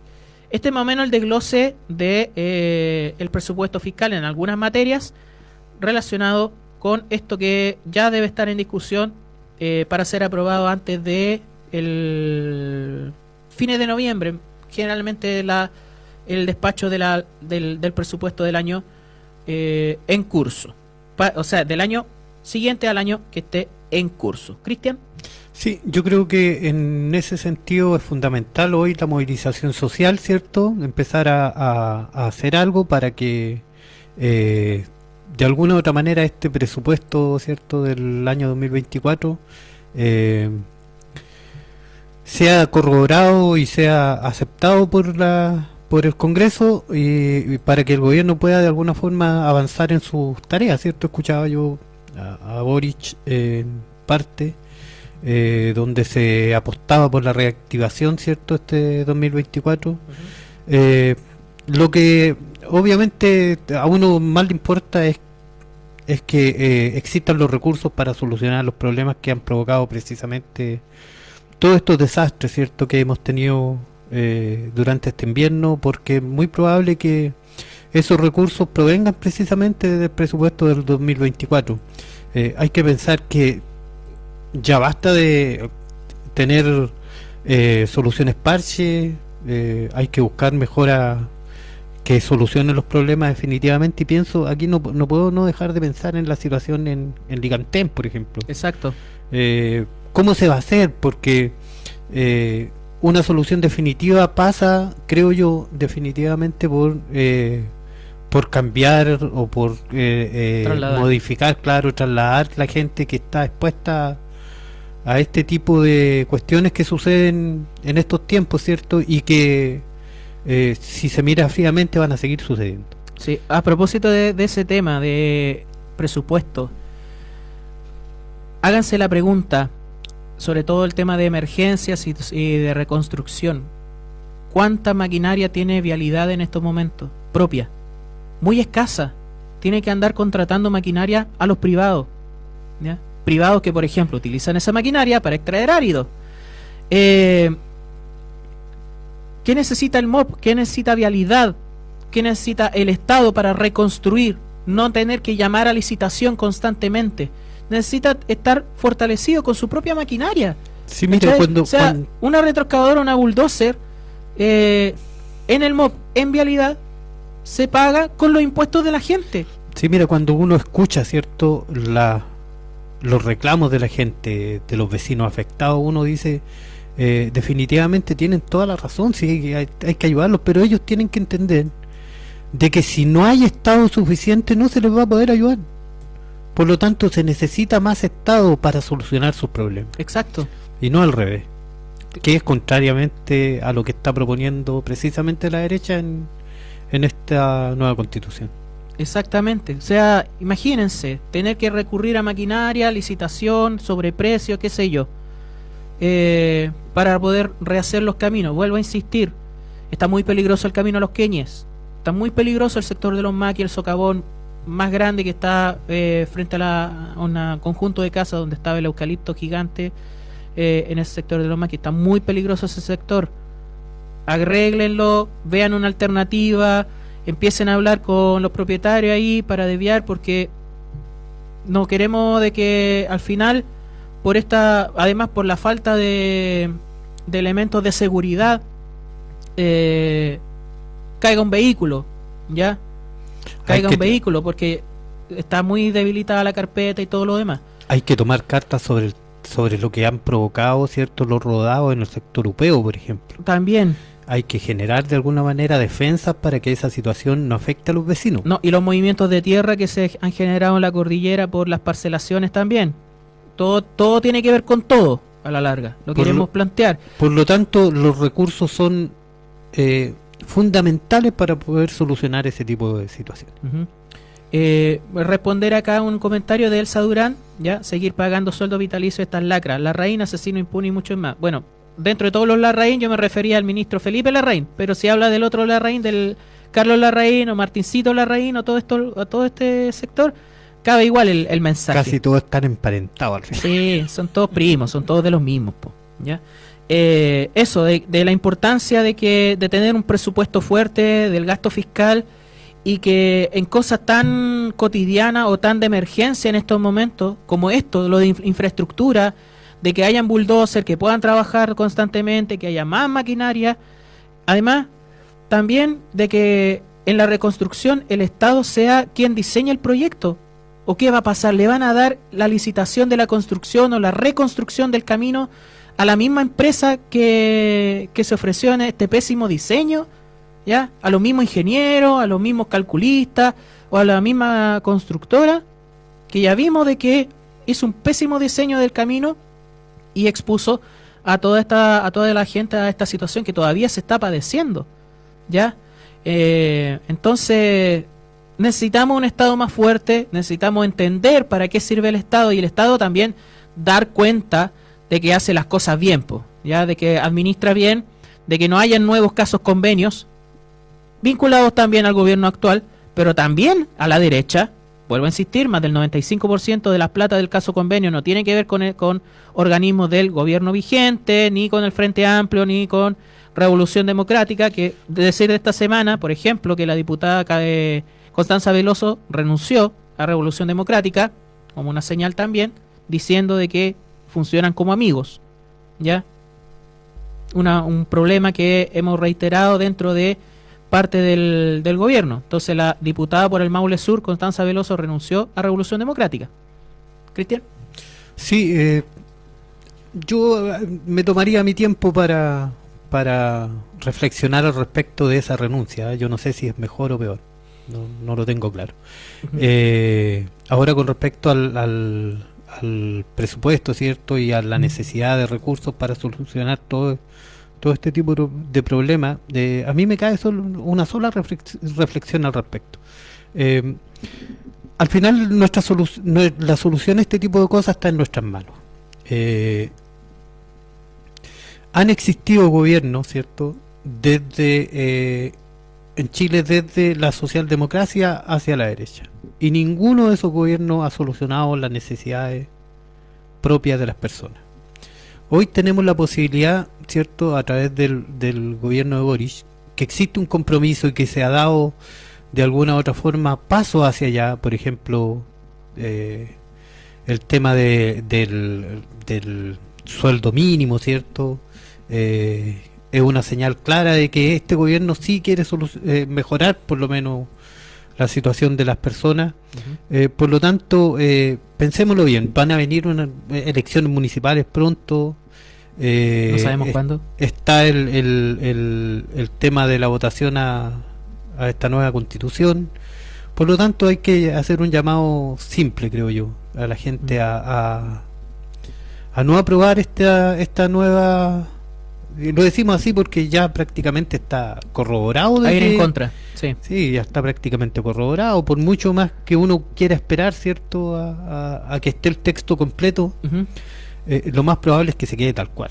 Un detalle, antes de, de tocar un par de, de temas en los últimos 10 minutos. Un par de No- puntitos más. Nosotros no vamos, a te- no vamos a contar con la posibilidad que sí hicieron el año pasado de crear constituciones falsas, de pagar cuña en la radio, en las radios de mayor alcance, manipulando la información. No vamos a tener a un montón de funcionarios, digámoslo así, o personas haciendo campaña, como lo hicieron el año pasado, llamando al rechazo en 2022. Nosotros no vamos a contar con eso porque primero no tenemos los fondos, ya. El poder económico no va a estar con nuestra posición, ya argumentada. Simplemente decirle a la gente de que vea que lo poco que tiene no se ha ganado con el cielo, no se ha, no ha caído del cielo, perdón, y no se ha ganado por caridad, se ha ganado con lucha y con conciencia, ¿ya? Y esta constitución, ¿ya? Que verdaderamente, si hacemos un juego de palabras, además va a castrar los derechos de la ciudadanía mucho más, no puede pasar, no puede suceder, no puede seguir avanzando. Porque además están utilizando todo tipo de estrategias para no avanzar en la consecución de derechos sociales.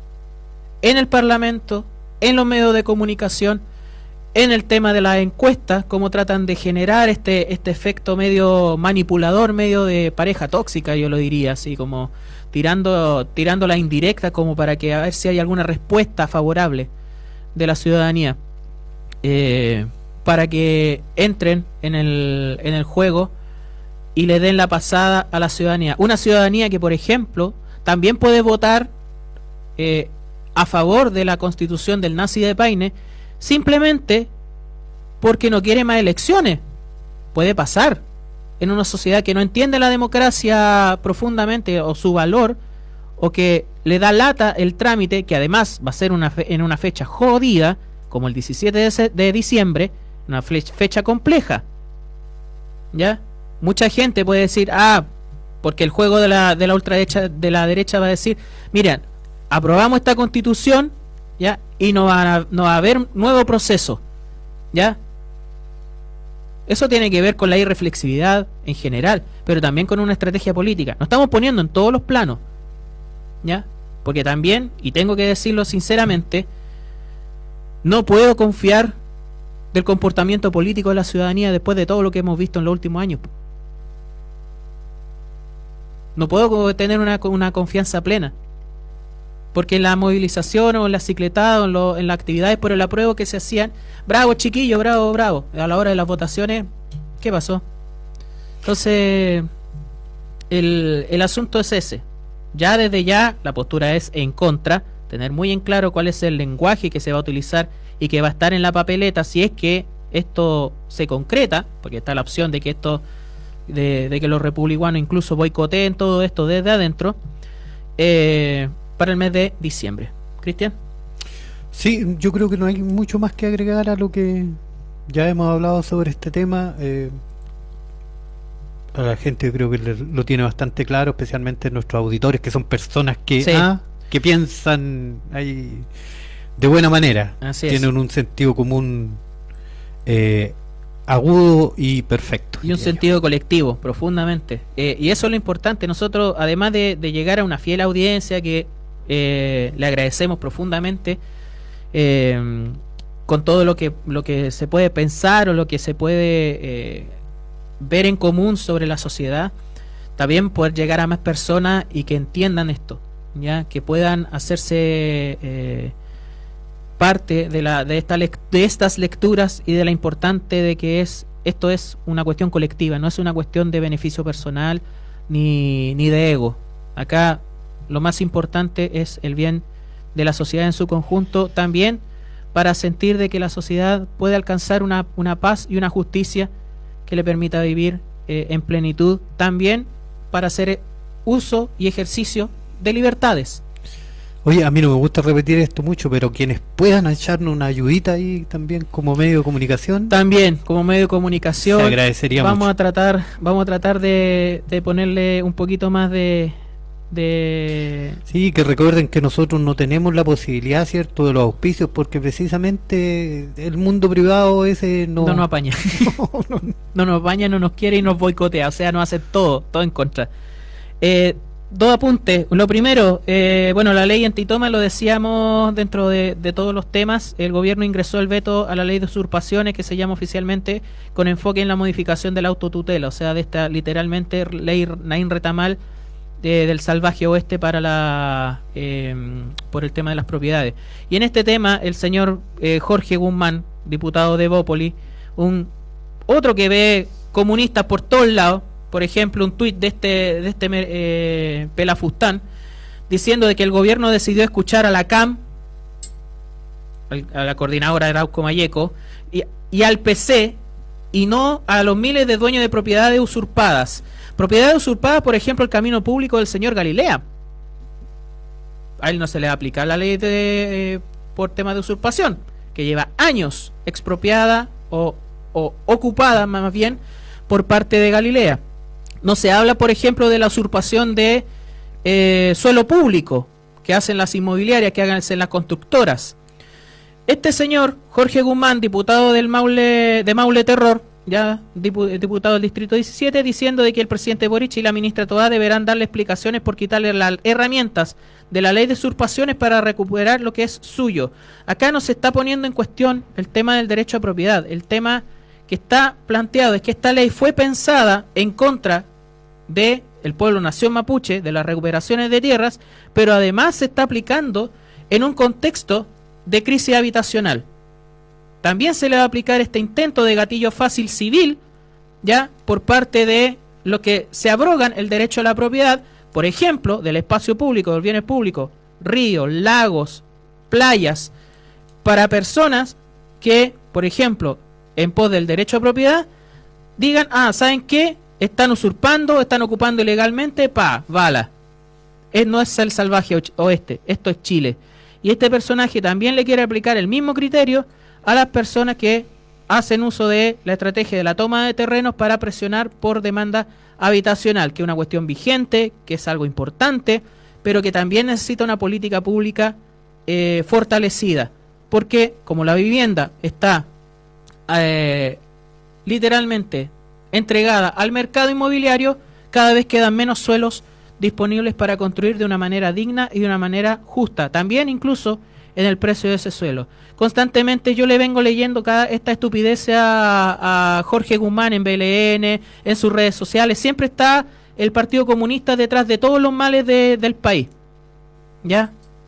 Nunca los males son de Unevópoli, nunca los males son de la UDI y de RN, de los partidos corruptos, nunca los males son del Partido Republicano, nunca los males son de la, del señor Galilea que usurpa espacio público, no solamente en caminos de la región del Maule, sino que también acá en la ciudad de Curicó, por ejemplo, a través de su constructora. Mira, yo, yo le daría la gracia a este tipejo por demostrar de que la gente izquierda tiene, hay mucho más humanidad en ellos que en la derecha. Sí, y le sigue diciendo a la gente de Licantén que no tiene respuesta, a la gente que está eh, afectada, etcétera, etcétera, Porque del abandono del Maule. No tiene otra retórica. Este personaje que además fue Seremi, si no me equivoco, de obras públicas durante el gobierno de Piñera. Imagínate, ¿quién podría pensar en apresar y meter eh, a la cárcel a la gente que tiene de la toma de ahí del lado del Guayquillo?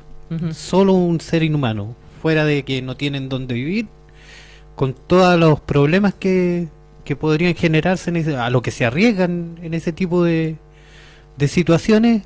Además, tienes que apresarlo, ¿cierto? Y darle prácticamente la- las penas del infierno. Yo a mí no me parece, creo que está muy bien que el gobierno haya eh, de una u otra manera eh, zanjado esta situación. Y si eh, eh, fue a causa de los comunistas, bien, me parece excelente. Bueno, ahí está. Eh, Y nos vemos. Sí, nada más, eh, lo último, también otro personaje nefasto, el diputado Ojeda, diciendo de que los pobres carabineros eh, tienen que meterse en organizaciones criminales porque no le dan los sueldos. Ustedes le han subido el sueldo a los policías 30% durante el año. ¿ya? Esa ha sido su propuesta. Le quitaron plata para la seguridad pública en la reforma tributaria e inmediatamente pretendieron ganarse el apoyo de este sector del, país y todos sus, eh, todos sus laderos, subiéndole el sueldo un 30%. Ahora, todavía hay funcionarios policiales que están, eh, que están con bajos sueldos, sí, pero también esa es la realidad del trabajo precario en el resto de la sociedad chilena, de aquellos que no van a tener una jubilación garantizada como sí la tienen, en este caso los funcionarios policiales. Ojo, también esa es una arista para atacar y para combatir la corrupción y el crimen organizado. Pero nosotros lo vemos desde otra perspectiva. No, no, no basta con los pobrecitos de que tengan sueldo insuficiente cuando en realidad tienen bastantes beneficios que no tiene cualquier trabajador de nuestro país. Saludamos a toda la gente que está en sintonía, que sigue, que ha estado en esta jornada. Eh, a nombre de Cristian, que se va a despedir por su cuenta, yo me despido también en esta jornada. Nos veremos en una próxima ocasión. Aguante la calle.